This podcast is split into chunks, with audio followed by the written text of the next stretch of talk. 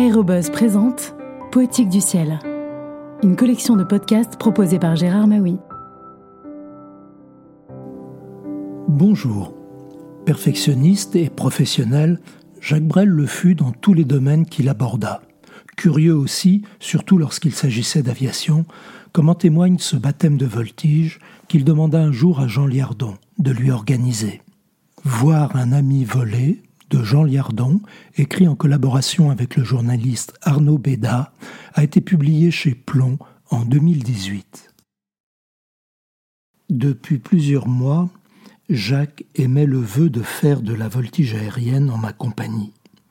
Au-delà de la distraction sportive, il a une idée derrière la tête, mesurer sa résistance physique et se persuader sans doute qu'il n'est pas si malade que cela. Je lui conseille de vivre plutôt l'expérience avec mon père, multiple champion suisse de la discipline, orfèvre dans ce style de pilotage spécifique. Il accepte. Rendez-vous est pris le 14 octobre 1977 à Sion, en Valais, au cœur des Alpes helvétiques. Sur le tarmac de ce petit aéroport, niché au pied de ces vignobles qui produisent de si délicieux flacons de fendant. L'avion est un Booker Youngman qui ressemble au stamp français, une machine jaune qui a la caractéristique d'autoriser un passager, la tête en plein air devant les yeux du pilote, qui reste, lui, derrière, à diriger l'engin dans ses acrobaties. Bien sanglé sur son siège, bonnet d'aviateur en cuir sur la tête, Jacques s'envole. Du sol, on observe le balai avec un sentiment de curiosité mêlé d'un peu d'inquiétude. Mon père ne ménage pas Brel. Vrille, renversement, tonneaux, retournements et autres loopings, rien ne lui est épargné. Certes, il n'exécute pas un programme chahuté, ne dépassant pas les 3G, mais Jacques vit son lot de sensations. De retour sur la terre ferme, il est aux anges, heureux comme un grand gosse. Brel adore ce genre d'évasion, et la voltige est quelque chose de réellement nouveau.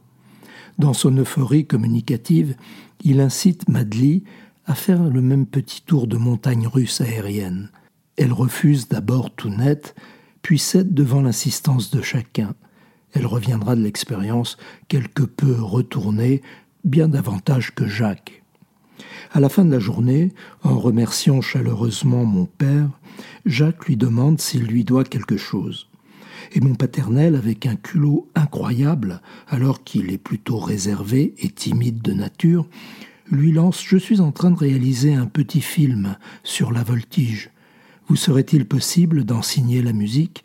Mais volontiers, pas de problème, répond Brel, sans l'ombre d'une hésitation, tandis que je suis ébahi. Et c'est ainsi qu'un petit film sera augmenté d'une chanson inédite qui ne figure pas dans l'album des Marquises. Dans ce film aux ambitions modestes, tourné en 16 mm, destiné aux élèves et aux passionnés de voltige, produit par la télévision suisse romande et intitulé Voltige mon rêve, mon fils Serge joue le rôle d'un enfant qui regarde un Booker 133 Jungmeister immatriculé HBMKN évoluer au-dessus de l'aéroport de Belp à Berne. Aujourd'hui, cet avion est mythique Conçu en 1936 pour gagner dans sa catégorie acrobatie aérienne aux Jeux olympiques de Berlin, il s'est imposé dans tous les championnats de voltige aérienne jusque dans les années 60. Il y en avait à l'époque une cinquantaine en Suisse, construits sous licence et réservés à l'armée, cédés ensuite aux aéroclubs.